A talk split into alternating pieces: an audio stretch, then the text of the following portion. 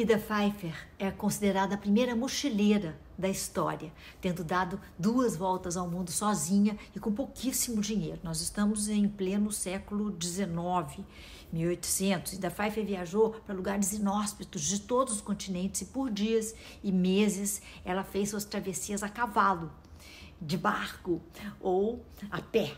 Ida nasceu em 1797 em Viena a capital da Áustria, única menina de uma família de seis irmãos. Os pais deixavam que ela brincasse e se vestisse como menino. Só que em 1820, Ida foi obrigada a se casar com um advogado 24 anos mais velho do que ela, com quem ela teve dois filhos. O marido foi denunciado num esquema de corrupção e teve a carreira arruinada. Eles ficaram completamente falidos. Às vezes, a família Pfeiffer ficava é, sem ter o que comer.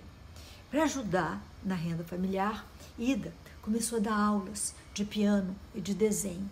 Foi em 1842, quando ela já era uma viúva, com seus dois filhos bem criados, estabelecidos, que Ida, Ida Pfeiffer, então, com 45 anos, decidiu começar uma vida de aventuras. Em sua primeira viagem, ela arrumou, arrumou sozinha para Constantinopla, Jerusalém e o Egito. Ao voltar, Ida escreve um livro sobre essa primeira eh, expedição e com o dinheiro das vendas ela vai à Islândia. Em 1846, Pfeiffer inicia sua primeira volta ao mundo. Ela vem ao Brasil, visita o Tahiti, Macau, Singapura, Índia, Irã, Iraque, Turquia e Grécia, entre outros países, sem recurso algum Ida comia e dormia é, na casa das pessoas que, que aceitassem recebê-la, dividindo a mesa e a cama com pessoas que a maioria dos europeus daquela época considerariam como sendo selvagens. Em suas viagens, fazer economia era uma prioridade, mesmo que isso significasse sacrificar o conforto e, e a rapidez do transporte. Ida é, não se importava em passar semanas num barco ou a cavalo para chegar de um lugar a outro.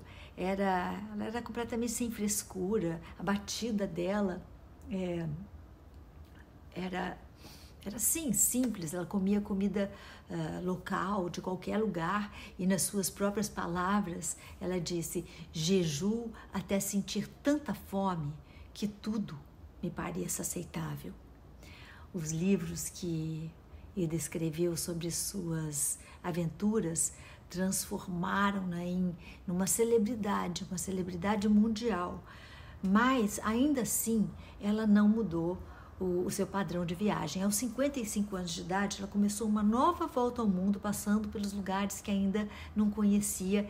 E essa segunda volta durou quatro anos. Sua última aventura foi em 1853, rumo a Madagascar, é, na África, né? Lá, Ida Pfeiffer contraiu alguma doença, provavelmente malária, e em 1858 ela voltou a Viena, onde morreu após 61 anos muito intensamente é, bem vividos.